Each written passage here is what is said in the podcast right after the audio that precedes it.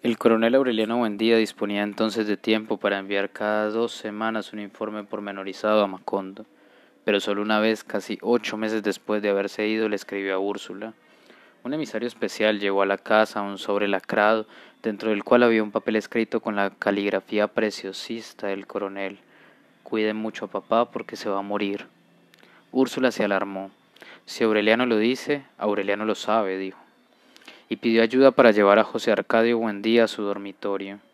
No solo era tan pesado como siempre, sino que en su prolongada estancia bajo el castaño había desarrollado la facultad de aumentar de peso voluntariamente, hasta el punto de que siete hombres no pudieron con él y tuvieron que llevarlo a rastras a la cama. Un tufo de hongos tierno, de olor a palo, de antigua y reconcentrada intemperie impregnó el aire del dormitorio cuando empezó a respirarlo el viejo colosal macerado por el sol y la lluvia. El día siguiente no amaneció en la cama. Después de buscarlo por todos los cuartos, Úrsula lo encontró otra vez bajo el castaño. Entonces lo amarraron a la cama.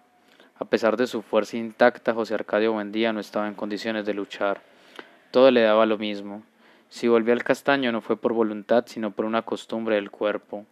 Úrsula lo atendía, le daba de comer, le llevaba noticias de Aureliano, pero en realidad la única persona con quien él podía tener contacto desde hacía mucho tiempo era Prudencio Aguilar. Ya casi pulverizado por la profunda decrepitud de la muerte, Prudencio Aguilar iba dos veces al día a conversar con él. Hablaban de gallos, se prometían establecer un criadero de animales magníficos, no tanto por disfrutar de unas victorias que entonces no les harían falta, sino por tener algo con que distraerse en los tediosos domingos de la muerte. Era Prudencio Aguilar quien lo limpiaba, le daba de comer, le llevaba noticias espléndidas de un desconocido que se llamaba Aureliano y que era coronel en la guerra. Cuando estaba solo, José Arcadio Buendía se consolaba con el sueño de los cuartos infinitos.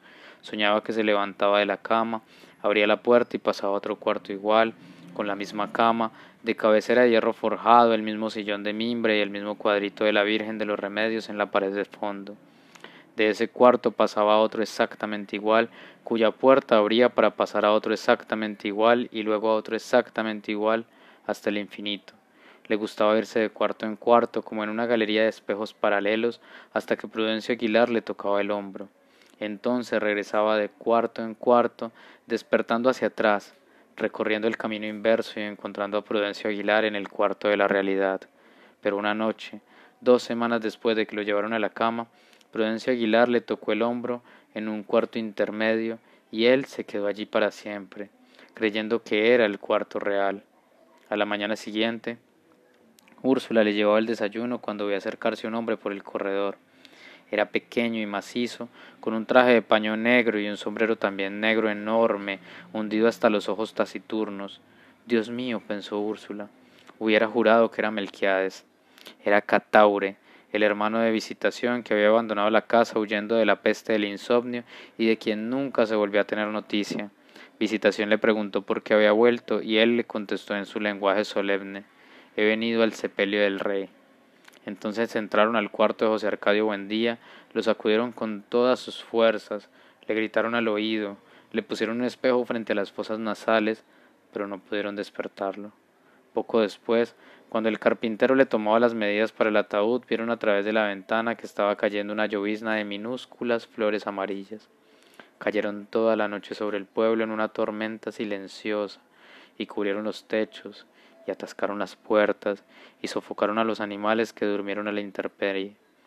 Tantas flores cayeron del cielo que las calles amanecieron tapizadas de una colcha compacta y tuvieron que despejarlas con palas y rastrillos para que pudieran pasar el entierro.